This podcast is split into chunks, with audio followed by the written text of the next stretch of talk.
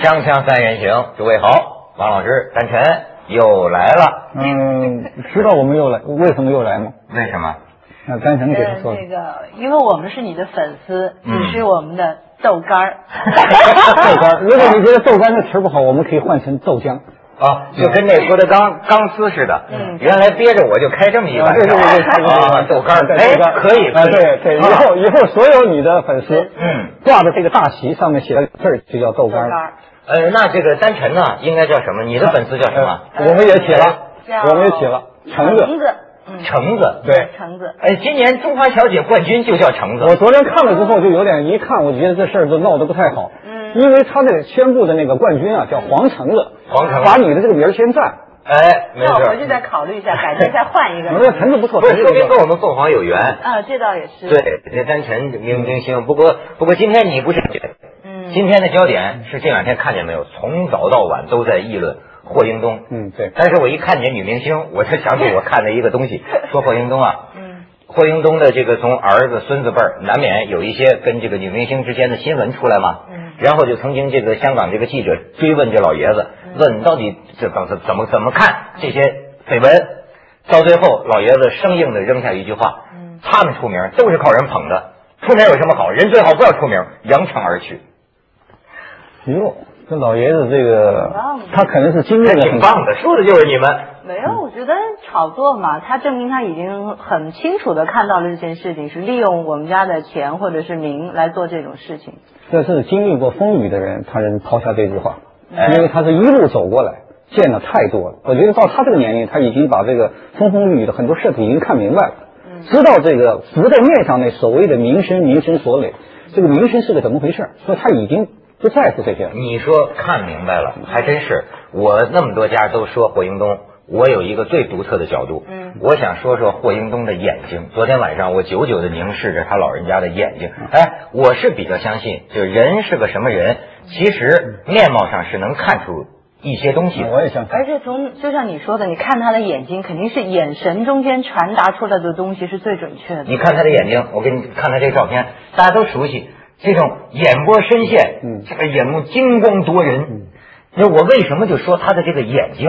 嗯我不光是说给他相面，而是说你看他这一辈子哈，哎呦，我就我觉得他缺少我现在最痛缺的一个东西，就是这个人的眼光。你说他呀，我昨天看。这一半是人，一半是天，你也说不准。就是历史上就有这样一些人，比方说抗美援朝的时候，他在香港谁都不敢干，他给这个共产党中国送物资，对吧？冒着多大风险？那在在当时是冒天下之大不韪。对，但是他后来说说，你说我当时有多高的觉悟，什么拥护共产党？他说那是瞎掰。呃但但是这个感觉，这个事要做，事实证明这事儿做对了。做对你再说，他这一生中哈、在香港，你说现在买楼，这个卖楼花，当年香港房地产热的时候，他最早干这个，就是说卖楼花，然后分期付款，用拿来的钱再建楼。但是房地累积，还产累积他的原始积累，完成他的原始积累。对呀、太棒了！我觉得这种就不是一般的水平，像我的这种对数字没有任何概念的，买了一个房，然后呢，你想着想着，没想到空几年还能涨。要是当时，我现在后悔啊！我妈也说我，你要是再多买一套的话，哎，这你不还能挣着钱吗？所以你这没这种没这种投资有的人啊眼光。我我认为有的人是天生的商人。刚才啊，这个文涛放了一张照片，你看到霍霍云龙他那个目光，他目光是聚焦的，我他像鹰一样。王老师啊，我跟你讲，我们都散点评他哈我。跟你讲，聚焦目光的人还真不多。就是你一看这目光，他的目光有个锐利感，像鹰一样，他能够投射出去。就他那个焦点能扎得很实，扎得很稳。你一看这目光，你觉得这个人啊，做事啊坚定。我有日子我。就老想，你比方说哈，他干的好多事儿，就是那你像你说的这种买房子投资啊，叫洞晓先机呀、就是有些人跟咱们一般人是不一样。你好比说他就是支持中国体育事业，嗯，你看这事后看他这个选择，嗯。你包括我记得最早在澳门何鸿燊他们争这个呃赌赌赌牌赌场的时候，霍英东有参与一脚，哦。但是呢，他到某个时候，他最早抽身，说我不做这一行了。你说他说这个原因有说吗？他没说他原因。这我记不清了，我感觉好像有评论就是说，他认为呃这个赌啊这种事情，我最好还是离远点。嗯但你不知道他脑子里在想些什么，可是你就觉得当时他就想从赌的这个方面抽身回来，然后开始做慈善了吧？可能从另外一个方面来做。实际上是要资产积累到一个相当程度的时候。你你再说，有的时候是人的这种这种感觉哈，好像在一个珠江三角洲，嗯，你说他就看那个荒地，说南沙，说这个地方一定能出来这个地方要发，我特别佩服大人物，你知道吗？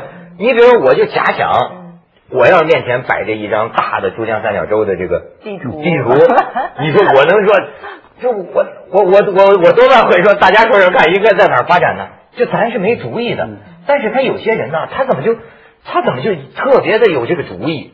我相信除了他自己的，因为最后的判断是由他做出，但是他身边一定一定有一批谋士，一批参谋帮他出谋划策。当然，最后决策是他。嗯那事证事后证明，霍英东你看在大陆做的所有的事情，无论是慈善事业也好，是体育的投资也好，包括你讲的广州的那个呃白白白白天鹅，白天鹅宾馆，没错，就是最早的那个五星级。当年盖好，我到广州去看那个宾馆，因为那时候建的这么豪华、这么漂亮宾馆真不多见。去了过程中，你觉得它太好了。没错，听说第一批那个宾馆的服务员现在都已经在外国生活了，对民间的流传，我不知道。还是很漂亮的二沙岛嘛，就而且我就觉得，哎呀，这霍英东我太佩服他了，因为你说他受了多大的教育吗，或者可能可能根本就没有，但是他能够走到今天这一步，我觉得太不容易了。可能王老师也说了。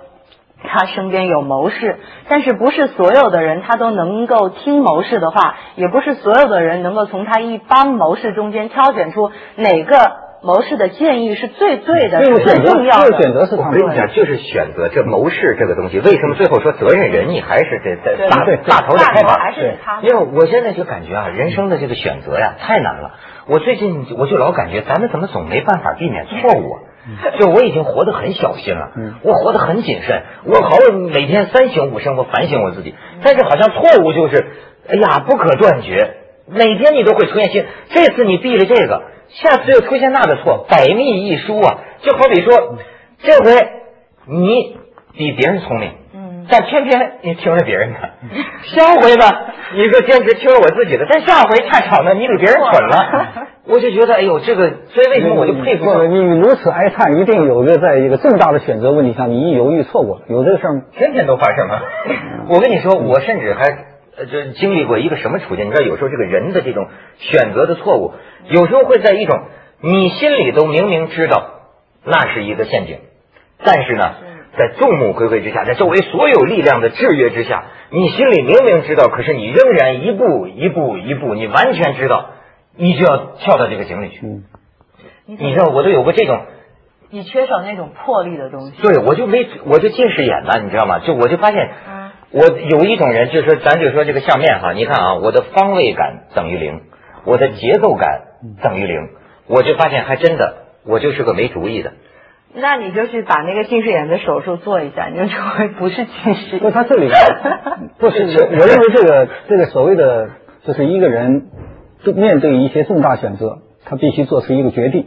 这个好像就是我我这个可能有点迷信，它确实跟人的星座和血性血型有关。你像 A 型血的人有关，逻辑性真的是比我比我的 B 型的要强。他做事有计划，我就是 A 型的，你你 A 型啊我挺混挺混混乱的，然后对数字根本就没有概念，就不你对数字没概念，不一定说明你在做一个事情的时候，你你的脑子里没有一个逻辑的计算，并不等于是这个我。也想了，我跟文涛有点像，我也想了好多要注意的，但是我真是跟别人去说的时候，看见人家说，哎呦，嗯，那个你看我们真的挺困难的，你就 A 呃嗯。我我就觉得，哎呀，人家是挺困难，那算了吧，我就特别容易出。但是我确实但是你是心软。我跟你说，这血血型这个我还有研究，我跟日本人学的。基本上就是说什么呢？A 型血的人呢，祖先是农民，就是是说他是农耕民族。他呢，这个这个，但是实干家，就是说，要是有一个犯罪团伙的话，特别形象的比喻，你听说过吗？要是有一个犯罪团伙的话。匪首是 O 型血的，O 型血是领导者，匪首是 O 型血的，B 型血的人呢是狗头军师，就我这种出主意的，对吧？咱不敢拍板。你是 B 型，我是 B 型，啊咱俩一样。哎，是吧？所以你是张艺谋的文学策划，这个是馊主意了。然后你知道？然后呢，就是 A、B 型血的人，嗯负责把狗头军师出的主意呢嗯，具体化为一个可操作的计划。嗯但是真正去偷的那个 就是就是 A 我型血的，还是有点意思 有点意思吧？有点意思锵锵三人行，广告之后见。所以说，现在你这个各界评论也挺有意思。我这几天看，就是也挺少有这种人呢，对这个霍英东啊，嗯没有，我没见到谁说他不好。这而且一般都是说是个达人呢，就是这个人通达的那个达呀，豁达的那个达，也是豁达的达。就是说，你看他这个呃一生当中做的这种种这个选择可以，说达官，就是他做所有的事情，他他的重大选择都是对属。于人中之龙吧，像这种人应该真 正没错，不少女明星想法是跟你一样的。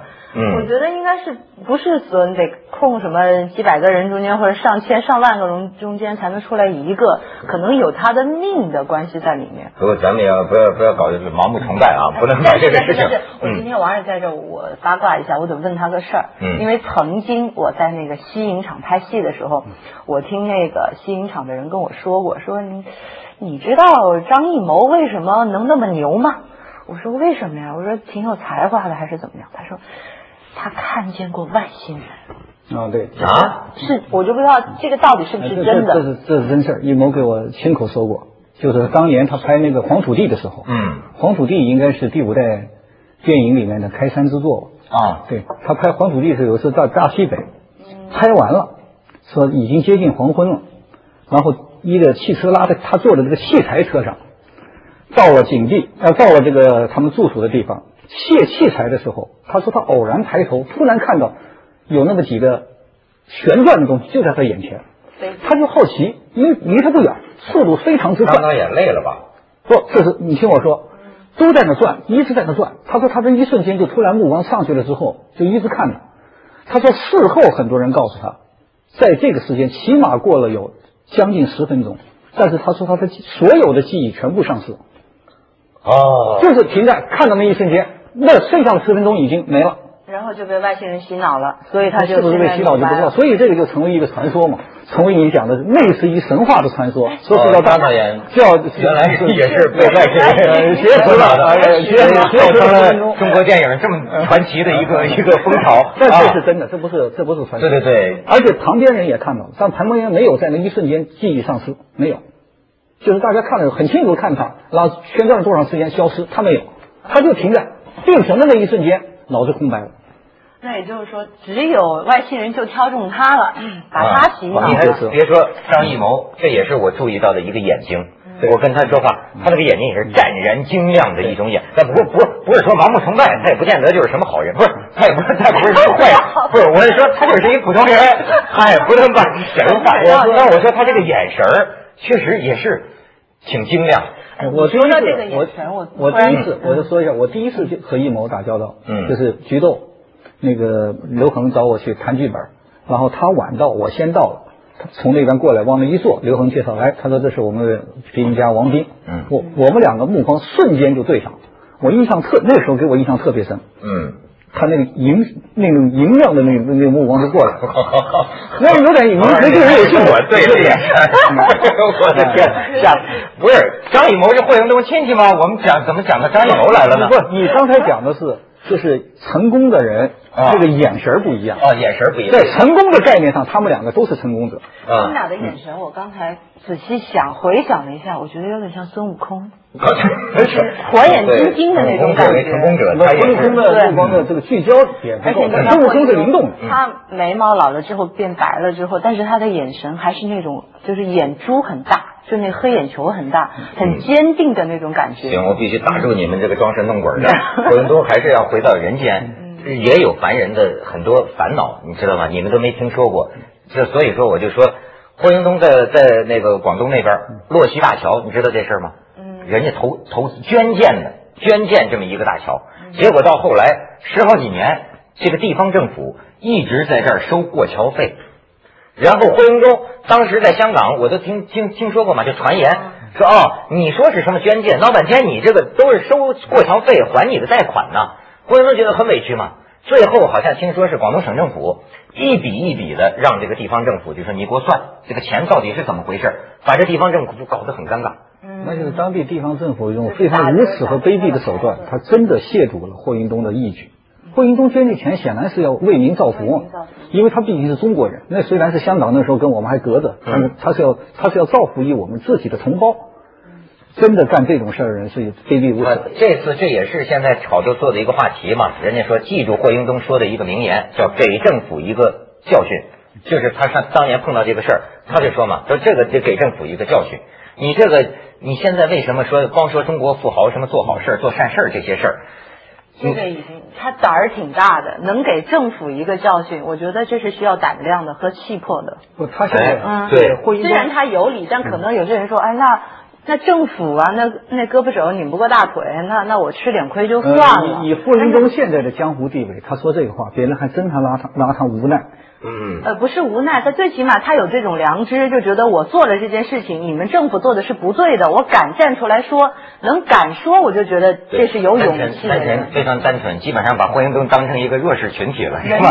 霍英东要鼓一呼。我有一个朋友叫陈建勋，也是香港人，嗯他是一个狂热的电影啊，这个这个电影的这个理想主义者。嗯他是当年这个香港电影新浪潮啊，陈建新嗯，他就想在中国的地方二二二级县市建电影院，嗯很理想。他当时在谈这个理想的时候，我都在，慷慨激昂，激情满怀。嗯结果我后来到广州去跟他谈关于电影，我因为我跟他有个合作，嗯我要监制几部片子，他是老板。那那几天情绪就不好，结果一打听是什么呢？就是他在地方二级院线、二二级的县市建院线，说是说王斌，我真的没想到你们大陆的官员怎么能这样？说为什么要给我设置那么多障碍？我去的时候他那么欢迎我，现在给看到利益了，给我设置那么多障碍，还要伸手要那么多钱，他这么无耻啊！只能是这样。现在电影院盖好了，看到效益了，说那张脸又开始换了，欢迎他来了，嗯，所以这这这这这是中国的现实。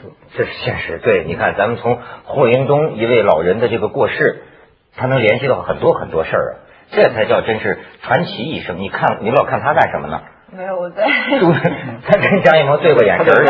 你这是寻求跟他对一对吗？锵锵三人行，广告之后见。我研究霍英东还有一个体会，就是你说，咱就说咱这种人，就往往选什么选择错。要咱说这种眼光，这种洞晓先机的这这种啊，其实往往必须伴有什么呢？你有过人的意志。比方说听谁的，这往往啊，你要有有有有有承担。然后你就在霍英东身上，你知道他在香港，你们可能都不知道，他还有个名声，这抗癌斗士。啊，二十多年前就得了癌症，但是现在，反正至少有医生认为他自己发明的一种方法，延长了他的生命。那个什么冷水浴吧，就叫啊你都知道这个我看了这个，我觉得太牛了，因为癌症啊，像我这种心理素质不好的，突然有人跟我说那个你要得了这种病，多恐怖的一件事情，然后你就可以联想到他做决定的时候，像你。这一次错了，我一想，哎呀，我哆哆嗦嗦的，我说下一次能不能错呀？能不能对？完了，你要是这种心态的话，你肯定就没你输，还没输这件事儿呢，你就输了气势了。你像他这种意志的这种训练，就是住宾馆那天在住大陆的宾馆，没没没热水嘛，哎，他就突然突发奇想，说给我找一大桶冰水来，然后这一辈子就说是大概有十几年、二十年这个时间，天天的从这个冰水里跳出来，钻到桑桑拿浴，又跳出来，又钻到桑，就是冷热冷热加冰火几重天的这种。他但是有人一直到他心脏坚持不下去了，他都这样。但是你看，我还想到谁？邓小平，从当年战争年代就是这种洗冷水，洗冷水，一直到坚持到晚年。然后还有这个，你像这个毛泽东，毛泽东当当年也是叫野蛮其体魄嘛，下着暴暴风雨就就就在往往山上乱跑啊。你就然后然后我就看这些人物呢，我今天看见一个梁漱溟，就讲到毛泽东，我就是说这种战略性的所谓的这种眼光啊，你说他说他怎么他他敢跟毛主席吵架的人，但是那个外国记者问他说你认为这个时代的伟人是谁？他还是说说是毛是毛主席。他说晚年啊糊涂了，可能犯了一些错误。说但是我还是他为什么呢？抗日战争的时候，他说我去延安，当时全国都悲观，都悲观。他说我唯有发现了一个人，就在延安，跟毛泽东。毛泽东哈哈大笑，说这个小日本不自量力，就跟他讲这个，就说他根本中国太大了，就跟他讲，哎，你说他当时就觉得这个毛主席怎么这么乐观？你联系到原来咱们说起这个毛泽东当年说一些话，什么少则三年，多则五载，结果解放战争打四年。哎呀，这种人真是我老觉着他有我我特别希望有这种本事。所以所以有一句话叫高瞻远瞩，就是你突然发现，在伟人身上，他不仅有刚才你讲的，通过那个霍英东的抗癌的这种方法，几十年如一日这种方法，你看真的看他意志的坚定性。一般人是真的很难，你就说我们晚上出去散步，坚持跑步，你跑不了多长时间，健身房你都坚持不了。为什么？我们的意志真的是不如人。这再一个就是眼光，你方复讲了眼光，就是他站在他亲这个位上，他真的人越过别人所看到的，他看到更前方。这个是一般人，咱们说在这方面他可能真的是一个天才。你知道我现在生活中最大的苦恼就是，哎，一件事儿是可做还是不可做，呃，是该进还是该退？你这这怎么这么难呢？这件事情，咱们就说当年的这个红军，前两天不宣扬这个红红军的长征。我现在现在我们倒回头来想，过去小的时候是没想这个问题。当年红军被国民党已经打成那样了，就那么几支队伍，那么几杆枪，怎么就想到雪山草地跑到延安那里建立一个根据地？怎么就打遍了，把全中国给打下来了？你现在想想，这是不可思议的，完全不可思议。而且领那个领导者大量的还都是知识分子，他要受多少苦？这个决策怎么做出来的？今天你仔细一想，你只能说，就是决策者是一个天才。他真是一个天才，除了他的乐观，他对信念的坚守也难说，可能是啊，能熬到最后。被逼的没有办法。对，也难说，就是往往是苦其心志，饿其体肤。人呐，能下得了地狱，才能上天堂。